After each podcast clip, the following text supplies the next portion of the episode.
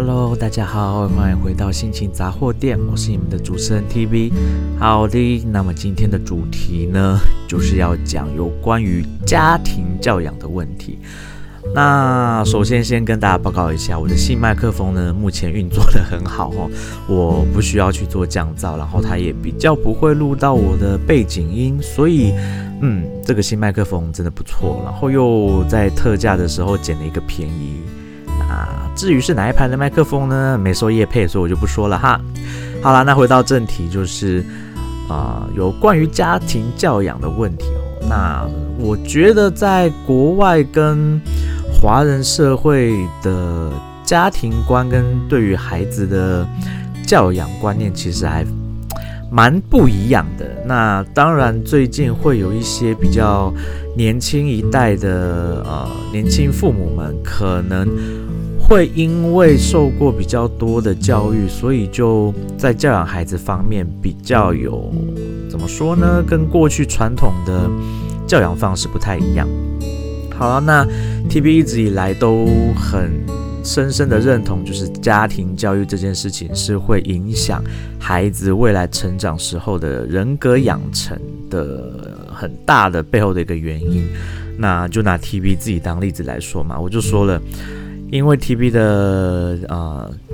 父亲、哦，就是我家老爸，把我们家的小孩子呢都教得很自卑感很重。当然，就是后续我们自己有发现一些解套的方式，但是一样的就是在找到这些解套方法之前，我们家的小孩就是自卑感比较重，然后很多事情。不敢去尝试，也不敢去跟别人争，也不敢去为自己的权益发声，或者是想要为自己多争取一些什么。然后做任何事情就是战战兢兢的，然后胆小惧怕，然后也不敢去做一些新的尝试啦，就是诸如此类的这样子的事情，就是成为 TB 在学生时代一些很大的。怎么说呢？很大的一一部分的困扰，一直到甚至成年之后，在工作上面啦，或甚至是我去国外留学的时候，都因为这样子的家庭教养的方式，导致 T B 呢就在很多地方都比较没有自信。然后，就算是自己做得好，或者是有办法可以好好表现的地方，也会因为没有自信，然后就变得说。该怎么讲呢？就是我不会因为这样子就表现不好，只是我会因为这样子的想法，就是自卑的心态，然后让我在任何的，比如说报上台报告之前啦，或者是写我的报告，或者是跟组员在讨论讨论作业的时候，我都会有一种。哎呦，我说的东西到底是不是好的？然后或者是我讲出来的东西到底别人能不能接受？或者是是不是真的是很受用的一些资料或资讯？或又或者是我准备的这些东西到底周不周全？是不是一个很恰当的内容？就是我会在心里面很多这样子的自我怀疑。好啦，那么因为我说了嘛，家庭教育就是会影响一个人人格的养成。那这件事情呢，我也在嗯很多人的身上有体会到嘛。那包括 TV 自己的大学同学啦，然后甚至是嗯一些同事或者朋友的，都有看到这样的情况。那当然，自己的亲人。T B 的姐姐就是最跟 T B 自己就是最明显的例子嘛。好啦，那除了家庭教养之外，我认为小孩子在学校的生活也是怎么说呢？你你的学校是什么样子的教育风格？你的老师是什么样子的老师？然后是怎么样的去管教这些学生？怎么样的去教导这些孩子们成长？其实也是影响孩子成长的很大的一个。因素很大一个变因吼，那 TV 也拿自己的学生说过嘛，之前也举过很多次有关于呃学校老师如何对待我的学生的例子来去告知大家说，哎，老师老师们真的是该好好想想到底要如何的去教导孩子们，因为嗯、当孩子去到学校之后。有他的生活当中，就有一半的时间是在学校度过的。那在学校里面，能够作为这些孩子们的榜样，然后能够作为指导这些孩子们的人，就是老师了。但是，当今天老师对于孩子的教育跟思想、人格养成上面有很大的阻碍，甚至是我觉得在残害这些幼苗的时候，我就觉得 OK，那是非常非常不可以不 OK 的事情，好不好？所以我之前就有说过嘛，我很想要，也差一点就要跟我学生的老师就是。吵架这件事情好不好？但是后来我就忍住了，OK，然后就让就是跟学生的家长讨论有关于他们学校的教育教育的方式，以及老师对于孩子的对待方式的一些看法，OK，我就分享了我的一些对于教育还有孩子人格养成的一些看法给我的学生家长知道。那当然，后来学生家长也蛮认同我的想法的，所以就有去学校跟学校还有学校导师做了一些沟通，然后后来有一些些的改善，但是我觉得已经来不及了，好不好？因为你已经会让一位一年级的孩子就是会说出“我讨厌我的导师”这样子的话，我就觉得这个导师真的是嗯做得蛮失败的。好啦，那么。今天的主题呢，还是回到 focus 到家庭教育，跟我如何在今天无缘无故的被扯入了一个一个家庭的的这样子有一点乡土剧的剧情里面，然后又是一个跨国的乡土剧呢，究竟事情是怎么发生的？我现在就来告诉大家这个故事。好，首先呢，就是今天 TB 在、呃、跟两位从台北下来的朋友，就是。度过了愉快的一天以后，然后晚上又赶去帮 TB 的舞蹈老师做了一些工作。然后做完那些工作以后呢，因为 TB 的妈妈就是大家知道 TB 的妈妈行程很忙，所以就跟 TB 说：“哎，那个我要去某某阿姨家，就是要去打牌、打麻将啦。晚餐你自己自己解决。” 我就说：“好，你去请啊。”然后我就说：“你请去。”然后也也跟 TB 说了，就是 TB 的大姐今天会吃完饭才回来，所以就是冰箱还有一些吃的，如果肚子饿可以自己吃。那反正就是。老娘不管你了，老娘要去打麻将，那你就自己自己自己处理自己的事的事情。我就说好，你放心，就是我自己解决就好了。好啦，那 TB 就是等到时间到以后去帮 TB 的舞蹈老师处理完啊、呃，我们之前商量好该做的工作以后，我就想说，OK，那么下一次的一些。呃，活动跟工作的事前准备，TB 还还在就是准备我的音乐清单当中嘛，可是又觉得有一点不想回家，你知道吗？就是怎么说呢？就是刚跟朋友分开以后，觉得有一点点寂寞，好不好？然后回到家里，虽然有我家的猫咪，就是老太婆她，就是有她的陪伴，但是。就觉得，嗯，还是想要跟人在一起，对不对？就是大家也知道，TB 是一个蛮，有时候蛮怕寂寞的人哦。我我在跟朋友离别之后，对，不能说离别，也不过就是他们回台北，又不是说永永永远都不会再相见，对不对？只是就觉得今天一整天都跟着朋友在一起，但是突然这样子要晚上一个人在家过度过晚上，有时也是觉得，嗯。有点寂寞，好不好？那当然，TB 的姐姐也也不会太晚回家。可是我觉得那是有点不一样的吼，就是就是家人的那种陪伴，跟朋友的陪伴，跟有时候你自己会想要去找一些新朋友的，或者是找一些地方，就是陌生人。怎么说呢？我自己就是一个好，我自己是个很怪的人，好不好？TV 在这里再再说一次，我虽然有有一点点社交恐惧跟社交障碍，可是我又是一个，嗯现在是一个蛮喜欢去认识新朋友的人，只是我常常不知道如何去踏出那一步。那我一直也说嘛，我有在做很多的尝试。好啦，那最近就是刚好。有有认识了一些新朋友，然后有有一有一些啊、找到一些新地方，是可以让 T V 觉得放松的工作，然后又可以有有人陪，偶尔比如说工作到一半，我可以有人可以聊聊天的地方。好啦，总之呢，我就是去了那个地方。要去准备我的音乐清单，就是边工作，然后边边吹着就是夏日的晚风，觉得很凉爽，然后又有饮料喝，然后又有人偶尔可以聊个天，然后又可以就是练练自己的英文听说的能力，就觉得哎，好像去个去个这样的地方还蛮不错的，所以我就带着我的工作用的工具就去了。好啦，那去到那个地方呢，就。就的确就是遇遇见了老朋友，当然也遇见了一些新朋友。那就是 TB 就边工作，然后边跟这些新旧朋友们，就是有一搭没一搭的聊起天来。好的，这个时候这个家庭家庭人伦剧就这样子产生了哈。好，就在我们聊天聊到一半的途中呢，突然呢就就是那个从那个社区的某一个出入口就就窜出了一个孩子。然后这个孩子呢，年纪看起来就是大概可能，嗯，我不晓得诶，年年纪还很小，大概就是五六七岁左右的年纪吧，我看不太出来。总之就是一个年纪蛮小的小男孩，然后就急匆匆的哭着跑出来，然后感觉好像是在找找着人，然后在那边很急着，然后就在那边哭，然后到处乱窜。好啦，那这个时候呢，TB 就这样就这样子眼看着想说，哎呀，这个孩子怎么了？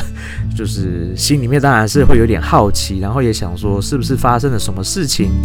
正在心里边正在挣扎着、犹豫着，想说要不要去询问一下发生什么事。哎，就在这个时候，啊、呃，做就是跟 TB 本来一起在就是喝饮料聊天的几位外国大叔们就。比 TB 率先的就站起来，先去找孩子跑去哪了？因为他们也同时跟 TB 看到这个孩子，就是哭哭啼啼的冲到了就是别的地方去。那当然，TB 跟这些外国大叔们都对于这孩子的安危就是感到担心嘛，就想说，哎，不晓得这孩子出了什么事情呢？然后就他们就比 TB 更。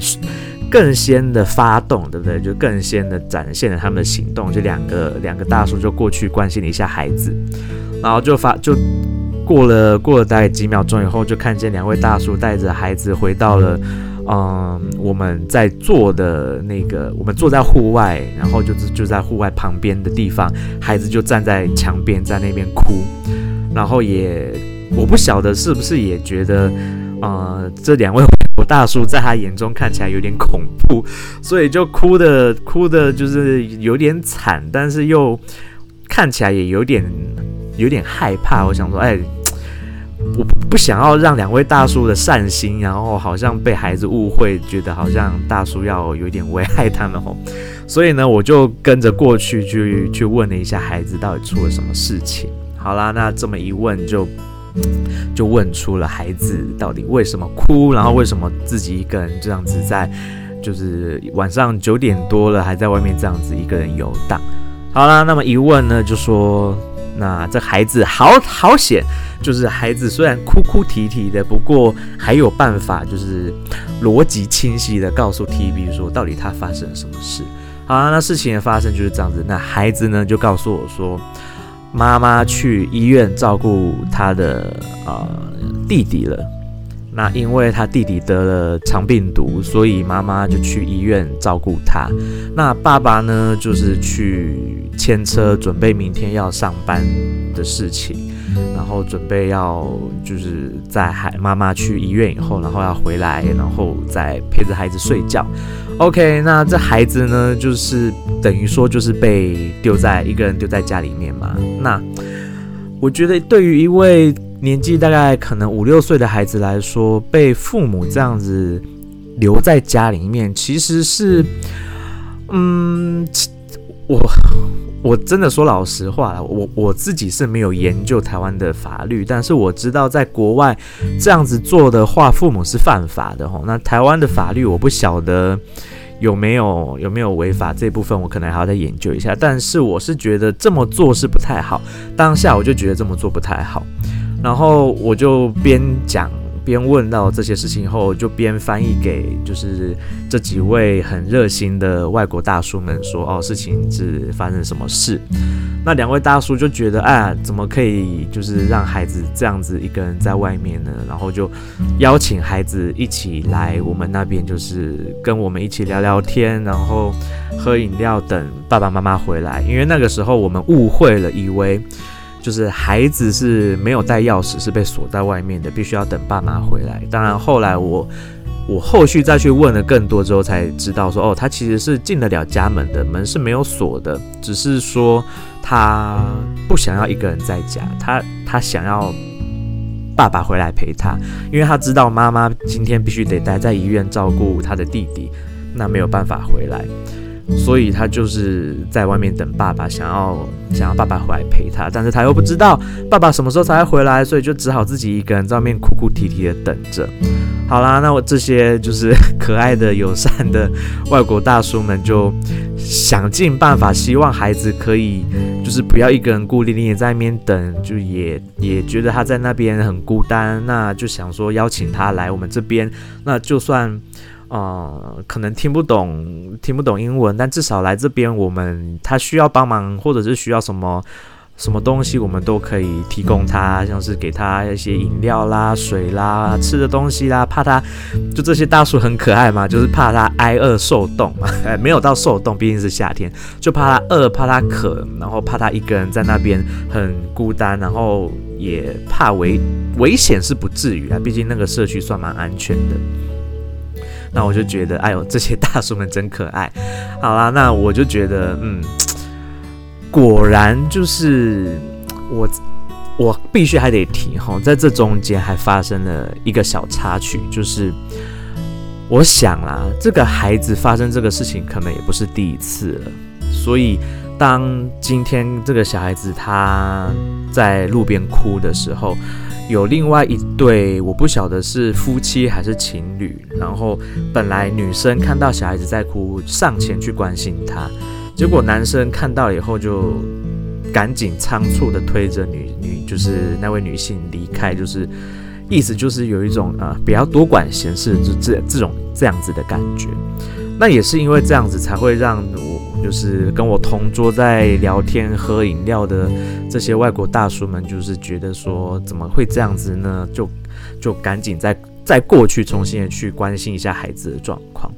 好，所以在就就是这么样子的一个事情，让我就是看到了，嗯，有的时候。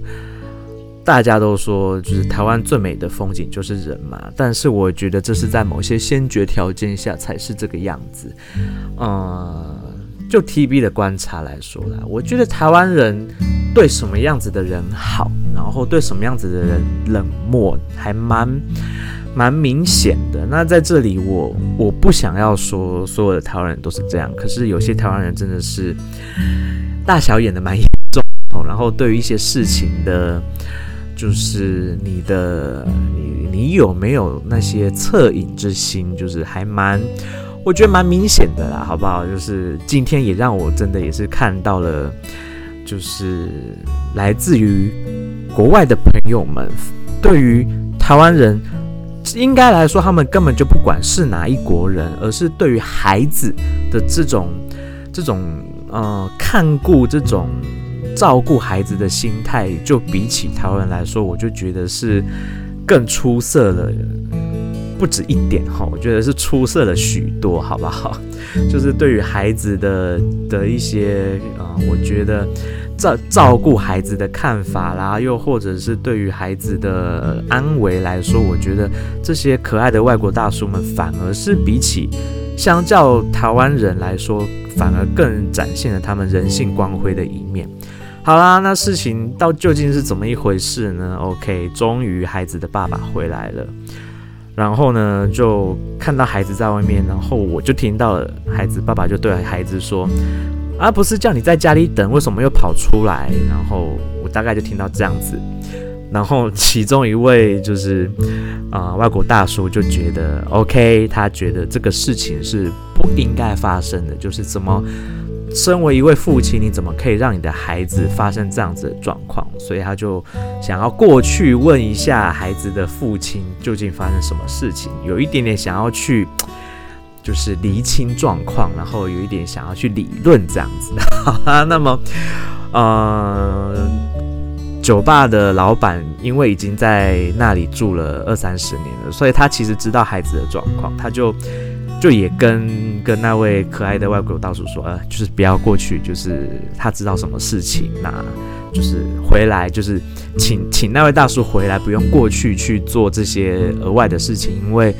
呃，孩子的爸爸其实本身不是坏人，那有问题的是就是是别的别的问题，OK，那但是就是这位这位可爱的大叔就是很坚持，他觉得，正义是必须必须要被 要被彰显的，好不好？所以他就跟着孩子，还有孩子的爸爸一起进了进了，就是坐了电梯上去到他们家。好啦，那我跟酒吧老板两个人就面面相觑，然后就想说究竟发生什么事？花黑喷怎么会莫名其妙的，就是这个这位大叔可爱的大叔就就跑进别人家里面去了，然后也还待了蛮长的一段时间。然后酒吧老板就开始跟我讨论起这一家子的事情，因为毕竟就是他的邻居嘛。他就说，其实爸爸不是一个不好的爸爸，其实爸爸是一个啊，就是是是一个正常的一个好的爸爸，只是就是有问题的。以酒吧老板的眼光来看，就是他的角度来看，他觉得是妈妈比较有问题。他说爸爸是一个 OK 的人，但是是妈妈反而是一个。他就用了嗯比较不好的字眼来去形容妈妈。OK，好，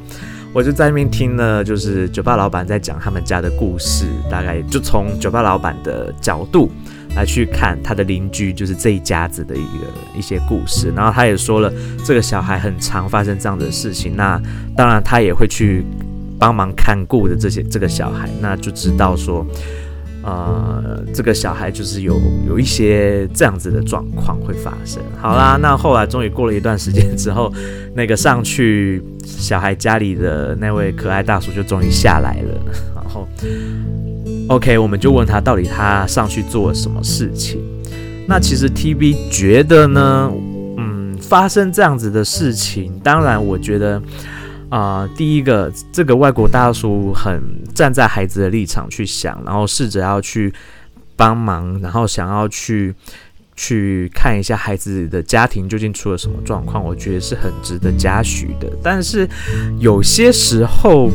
嗯，我觉得这样子的事情应该要交由更专业的人士来处理，比如说，应该如果发生这样的事情。要先做的事情应该是通知警察、通知社福单位，而不是自己就先试着去啊，试着要去说服对方，或者是主动去掺和进去，就是这种家庭的一些问题。好了，那 anyway，反正呢，那个可爱大可爱的大叔就回来就说，OK，他就是跟孩子的爸爸讲说，他不能这样子对孩子，然后也。也说了有关于就是孩子教养上的问题，那我不晓得他们要是怎么沟通的哈，因为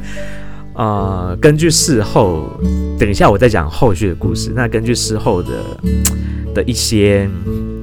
一些了解哈，我相信孩子的爸爸实际上是不懂英文的。那这位可爱大叔因为也在台湾一段时间，所以可能会说一点中文，但是毕竟我觉得嗯。可能啦，因为毕竟我不在现场嘛，所以很有可能这位大叔在跟孩子的爸爸在讲的过程当中，有可能因为语言上面的一些障碍，所以造成了一些可能误会或什么的。但是我不知道，因为我不晓得他们到底谈了些什么。但总之呢，就是呃，这位大叔就说他有留下了孩子跟孩子爸爸的照片，然后他也跟孩子的爸爸说。呃，今天这件事情就这样子。那如果之后他如果刚好又发现有一样的事情发生，那他呢就会去向相关单位去检举这件事情。那希望就是他不希望再看到孩子发生这样子的状况。好啦，那那 那当然，我觉得这这当然就是嗯。我当然觉得，如果今天孩子是真的有受到虐待或什么的，这的确是啊、有需需要有人去帮忙站站出来去协助这样子的事情。但是我觉得，透过私人的这样子的，就是有，我觉得可能这样子的说法上，会让孩子的爸爸觉得他好像受到了。威胁或恐吓，那我觉得这样的处理方式不是对我来说不是很完美的处理方式，所以我也跟那位大叔说，我说，呃，其实这样子的状况我们也看到了，但是今天我们也知道孩子并没有真的遭受虐待，他就是酒吧老板也解释，他们家是父亲并不会虐待小孩，只是。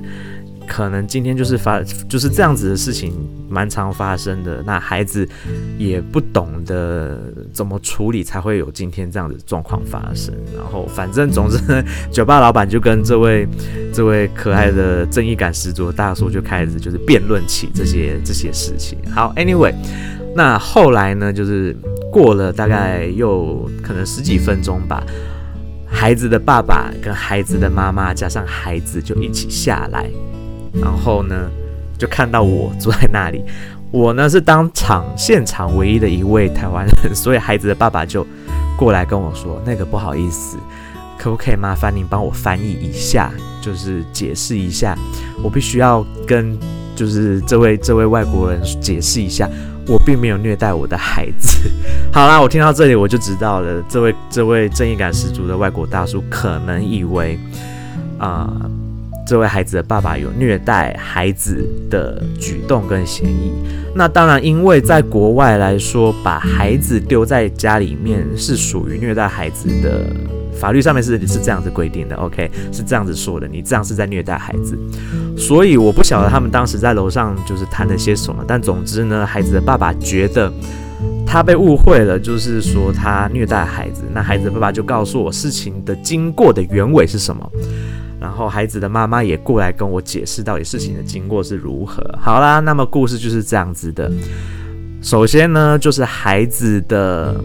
呃，就是这一家子有两个小孩。那小的那一位呢，得了肠病毒，所以必须要住院。那妈妈就必须要去医院照顾孩子，所以不能回家。好，然后他们当时是曾经要把，就是曾经带着他们的，就是。比较大的这个孩子一起去医院的，但是遭受到了医院的护理师的拒绝，说，啊、因为孩子年纪还小，抵抗力比较不足，那肠病毒有可能会传染，所以就要求家长把小的孩子留着住院，那大的孩子送回家去照顾，不要留在医院。好啦，那就不得不妈妈留在医院照顾小的那一位，那爸爸因为隔天还要上班，那就好，那就爸爸带着大的孩子回家。然后呢，就是留在家里面。那当时父母也跟孩子沟通了，说：“OK，你留在家里。”呃，说到这里就，哎，我就觉得有一点故事，就有一点吊诡了哈。我觉得这个故事呢，我是半信半疑了，好不好？因为妈妈的跟我妈妈的说法是，她有跟孩子说好了，就是你留在家里看电视，那妈妈去医院，那爸爸等一下去牵车子就。就是把摩托车去去停好，找个停车位停好之后，就会回来回家。那你在家里先看电视等，OK 吗？那孩子说可以，没问题。妈妈是这样告诉我的。好，那爸爸的说辞是什么呢？爸爸的说辞是，他跟孩子说好了，那就是你待在家里，那我陪在家里陪你，那你先睡。那因为隔天你就是爸爸也要上班，然后两个人都要早起，那你赶快先睡觉。那我们明天明天爸爸才可以带着你一起去到上班的地方，因为毕竟妈妈不在家，要在医院顾另外一位孩子。那你先睡。那爸爸就跟我说呢，他跟孩子讲好了，孩子先睡。他是看到了孩子进房间了，去睡了，他才出门去把他的摩托车移到。就是该停的位置上。好啦，那现在呢，就父母两边的说法就不一了嘛，好不好？好啊，所以我就说我对这个故事半信半疑。那当然，我觉得台湾的父母，嗯，我觉得这是一个台湾的一个很，我觉得啦，在家庭教育上面的一些，就是我觉得比不上国外的地方，就是在这里，就是，嗯。会觉得小孩子是，比如说跟着你出来，可能只是要做一件小事，可是你带着孩子一起出来做这一件小事，你会觉得很麻烦，然后你就觉得，反正我只有要出去一下下，就让孩子待在家里面。可是孩子并不知道到底你所谓的一下下是多久，孩子没有还没有成长到这样子的一个概念，理解这样子的一个概念，然后也。孩子当然是希望父母陪在身边，不喜欢、不希望自己一个人在家里。所以，当今天他发现他的爸爸妈妈都不在家的时候，他就心急嘛，就慌了嘛，所以就哭着就跑出来，想要找他的爸爸妈妈。但是等他出来的时候，他爸爸妈妈妈妈在医院了，那爸爸去牵车也不知道去哪里牵了，还没有回来。所以那要怎么办呢？他就只好在外面哭，一个人在外面等，才会赢，才会今天发生的这样子的事情，然后让 TB 无缘无故卷入了一个小小的乡土剧，对不对？OK，然后又又莫名其妙的，因为我是当场在酒吧唯一一位台湾人，我就被委托了要去协助，就是这个台湾家庭去翻译说事情的原委，就是从头到尾发生什么样的事情，去给。就是这些外国人知道，然后希望这些外国人不要误会了他们，好像觉得他们是虐待孩子，那他们事实上没有虐待孩子，事情发生是这样子经过。好啦，那反正故事我就是半信半疑，但是我也就想要赶快息事宁人，因为我觉得第一个时间也晚了，然后根据酒吧老板的 资讯提供，就是孩子的妈妈就是一个是很好的妈妈，那。根据我的观察，他在教养孩子的方式，我也觉得不是很好。那爸爸看起来是还 OK，但是我觉得个人也觉得责任感不是很高，好吧？嗯，好了，我必须先说，我在某方面的道德标准是蛮高的。那这个爸爸对我来说是一个不合格的爸爸，所以反正总之他们就是来跟我解释说事情是怎么样，然后他们并没有虐待孩子，希望我可以再去解释给。这些外国的正义感大叔们知道说他们并没有虐待孩子，希望解开这个误会，我就说好，我会跟他们解释。那刚刚也也透过酒吧老板也跟这位大叔有说明过，就是一些状况，就是知道 OK，我会帮你解释。然后呢，反正就是莫名其妙的，我就被夹在中间，要在就是当一个就是双就是两边的即时口译，这就对了，就是在做平常我我去。跟我的 CEO 去国外去，不是国外去偏僻去学校去各个地方演讲的时候，在做的即时口译是一样的工作。然后我就想说，我今天是想要来放松的，为什么我还要被牵扯进这样子的一个家庭伦理剧里面，然后还得工作呢？就是还得用英文跟中文这样子去去去做这样的事情。当然，我本身我并没有排斥，好不好？我只是觉得说。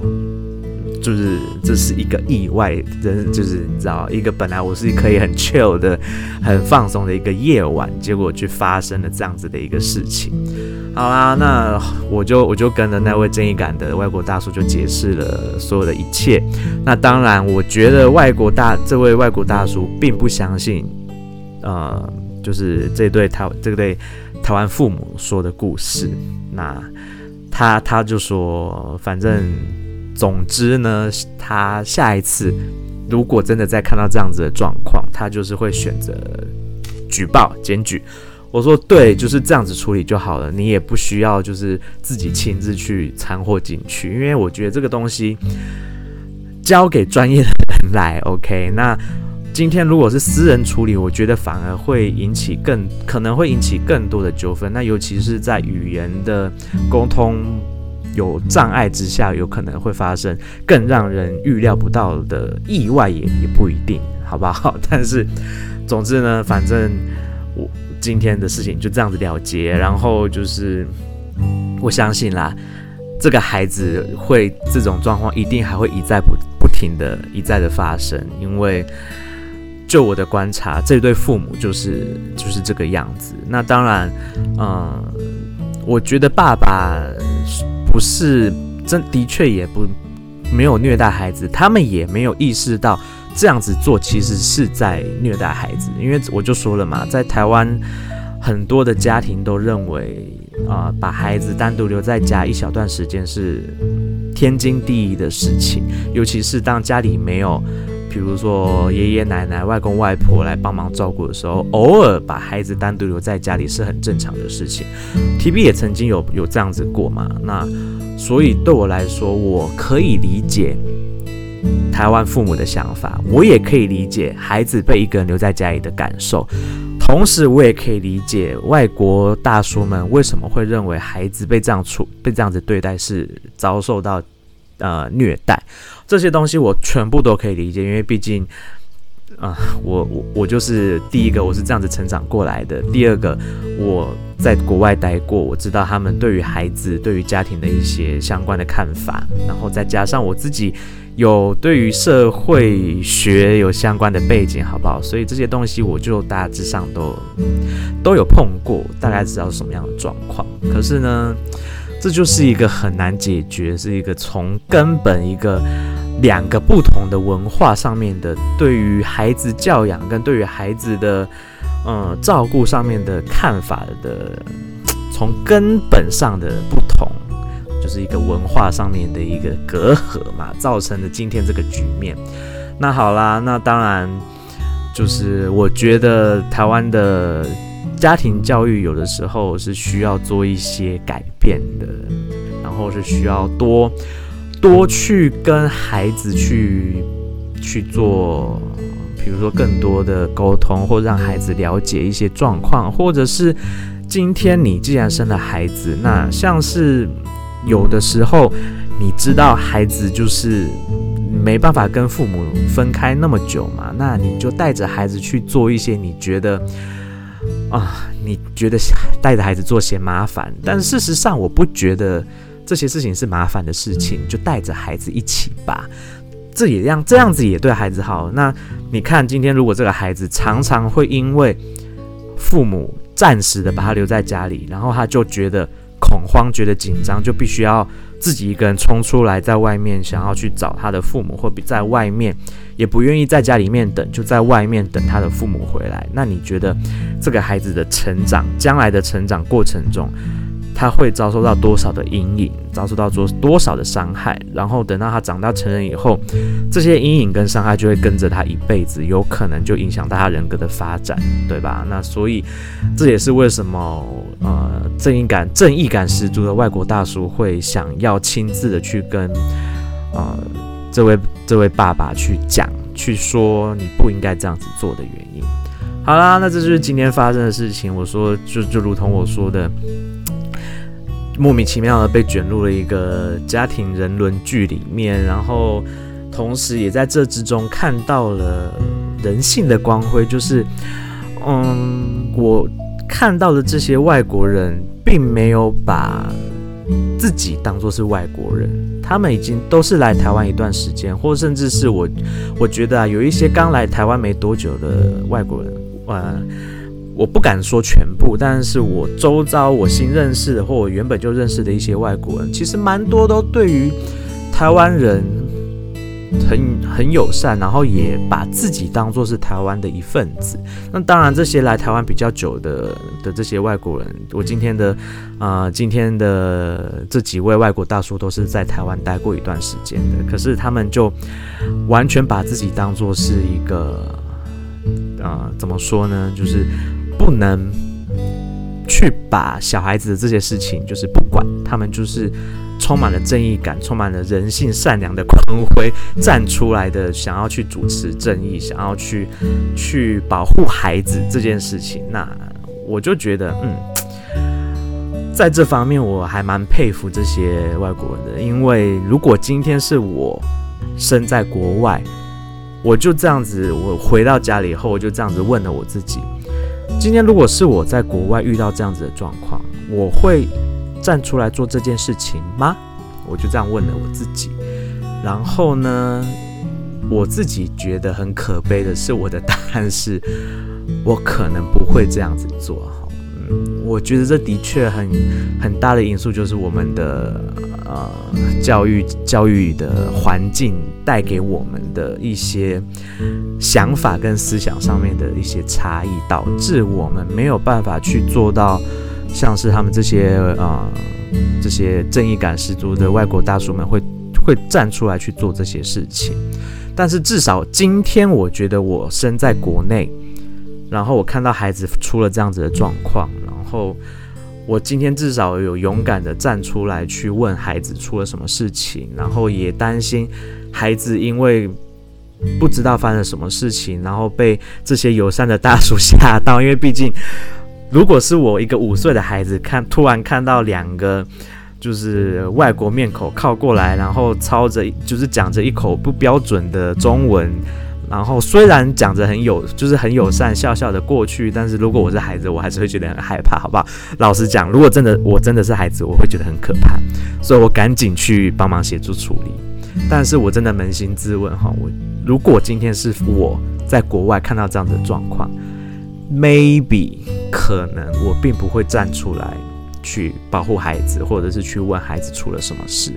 那至于这一点呢，我就嗯，深深的感受到，嗯，人性的光辉跟自己的不足，好不好？好啦，那我就在这之中，就是又多学到了一些事情，就是从这样子的家庭伦理之下，跟有关于。呃，文化隔阂，不同的文化的教育背景之下，你展现出来的一些行动、行动力，跟你的对于孩子的心态，对于你有没有把自己对于这个社会的连结性强不强烈这件事情，你有没有觉得你有社会责任这件事情，就是今天我就是有一种当头棒喝的感觉，好不好？就是有有被。感觉被点到了一些什么东西，让我自己去反省了一下。我好像在某些时候，虽然道德标准很高，可是我自己在某些地方仍然没有做到我对自己的要求，或是我对别人的要求。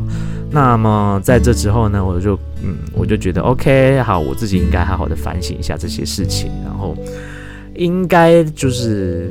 未来，如果再有这样的事情发生的时候，我该怎么去应对？或者是我今天遇到别的事情的时候，我该怎么去应对？我就开始思考这些事情。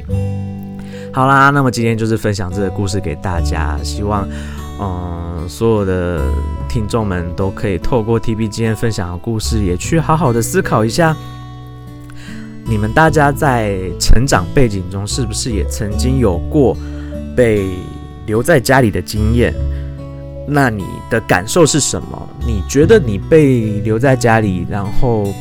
父母觉得就是觉得把你自己一个人留在家里面，你有什么样的感觉？那这些东西有没有在你心里面产生一些阴影，或产生什么样的变化，改变你的人生，或者是让你的人格发展上面有一些些不一样的？嗯我不要说走歪，好不好？就是说，让你的人生有留下一些你觉得好像让你人格养成上面比较不好的地方，然后你自己又对于万一你看到这样子事情发生的时候，你会采取什么样的行动，或甚至不是这样的事情，甚至是其他的事情，你今天会采取冷漠的旁观。或者是就像我看到的另外一对台湾的夫妻或者是情侣，速速的离开现场，觉得不要惹事；又或者你会做着跟这些外国大叔一样站出来主持正义的事情呢？我觉得这样子的事情还蛮值得我们去深思的。究竟台湾最美丽的风景是人这个事情是在哪里是真的，哪里是假的？我觉得还蛮值得，蛮值得大家好好去思考的哈。尤其当我们自己身为台湾人，然后我们又自诩为就是对对于外国人很友善，对于人很友善的一个一群人，但是当今天发生了这样子的事情的时候，居然，嗯，身为台湾人没有办法第一时间去做出行动。然后我也曾经在别的不同的场合看到了一些呃不一样的冲突，不一样的社会冲突，但是。很多的台湾人却是选择冷眼旁观，或是选择了什么事都不做，或者选择离开现场，不去帮忙这件事情。那我呢，曾经在大学时代有遇过这样的状况，然后我有采取行动，我报警了。只是我因为也担心我被卷入其中，可能也会被打。反正总之就是一一群流氓的事情。那我是躲回了家里面之后，赶紧报警说哪里发生了什么事情。那至少我觉得我在这方面我曾经做到过。那为什么现在我却没有办法第一时间马上行动？是不是因为我在呃出了社会以后发生了一些不好的经验，让我对人性产生了一些呃？失望或失落，然后导致我的人呃本来是一个古呃心肠呃古道热肠的人，但是突然的就变成我没有办法去做到这样的事情。我也开始在想，是不是我的一些人生经验发生了什么事，转变了我？好啦，那么今天又因为发生了这件事情，又让我觉得我应该要再去。重新的思考我的行行为模式跟我的思维模式，那也借着这个机会跟大家分享，也希望大家能够好好的想一想，究竟今天如果在你身边发生了一些社会事件，你会怎么做？你会怎么想？好啦，那么今天的节目就暂时到这边告一个段落。希望大家都能够好好的思考一下这样子的问题，然后也真的能够把台湾最美的风景是人这件事情去做到最好，去表现出你最好的一面。无论你对待的是外国人，是台湾人，或甚至是你对待的是哪一个国家来的人啊，我我没有要。特地的影射哪些国家，但是的确，台湾人对于不同的国家、不同的人种有很大的不同的应对方式。对于这一点，我非常的看不习惯，好不好？好，就是大家可以好好的思考一下这些问题。好啦，那么今天节目就到到这边告一个段落。我是你们的主持人 TB，祝大家有美好的一天，拜拜。